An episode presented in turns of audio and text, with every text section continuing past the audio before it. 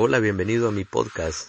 Es un gusto que puedas estar aquí para poder escuchar reflexiones, consejos para la vida diaria por medio de la palabra de Dios.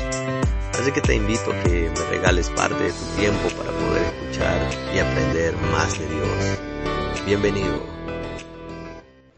Uno de los temas que casi no se toca ahora en día dentro de nuestros púlpitos, dentro de nuestras iglesias es cuál es el propósito de la alabanza y la adoración dentro de nuestras liturgias. ¿Para qué nosotros tocamos un instrumento? ¿Para qué nosotros cantamos? ¿Para qué lo hacemos? Dentro de la raíz hebrea la alabanza dice de que el significado es poder alabar, poder celebrar, poder glorificar, poder cantar y poder eh, mostrar nosotros una admiración hacia alguien y ese alguien tiene que ser Dios. Entonces, nuestra alabanza tiene que ser primeramente poder reconocer, poder reunirnos y poder emitir sonidos musicales con nuestra boca, con nuestras manos, pero no para nosotros, sino para poder exaltar las cualidades de Dios.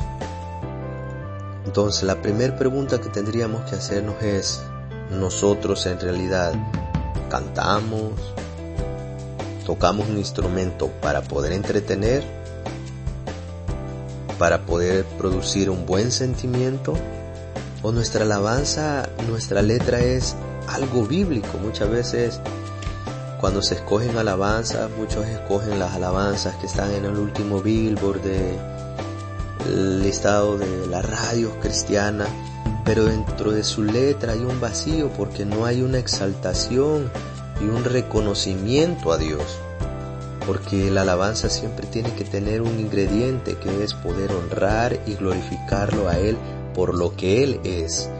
Y eso me recuerda también allá en Nehemías capítulo 12, donde se hace una dedicación a lo que es el muro en el versículo 27 en adelante.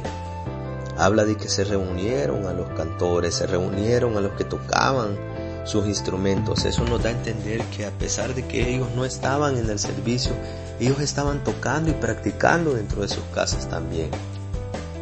Eso nos ayuda, nos motiva a nosotros para también poder darle una buena excelencia a Dios. ¿De qué nos sirve también nosotros poder, poder tocar un buen instrumento, poder tener una buena voz si la intención de nuestro corazón no es buena?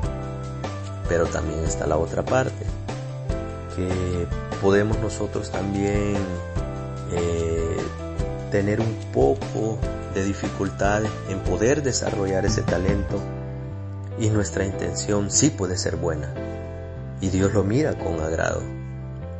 Tenemos que unir esas dos partes y poderle dar lo mejor a Dios. Pero que nuestra alabanza no solo sea para producir o tocar sentimientos o por poder entretener a alguien, sino que nuestra intención tiene que ser poder exaltar al Dios, al Rey de Reyes y Señor de Señores. Ahí en Nehemías capítulo 12, tal vez no tenían un gran templo, ellos no tenían uh, el templo como lo tenía Salomón. Pero lo que ellos querían era adorar y glorificar a Dios con todo su corazón, poder tener la mejor intención de poderle adorar a Él, de poderle reconocer por todo lo que Él hace por nosotros. Entonces, yo te animo a que cuando tú alabes y adores a Dios, lo hagas con el principal propósito, que es poder exaltar y glorificar lo que Él es.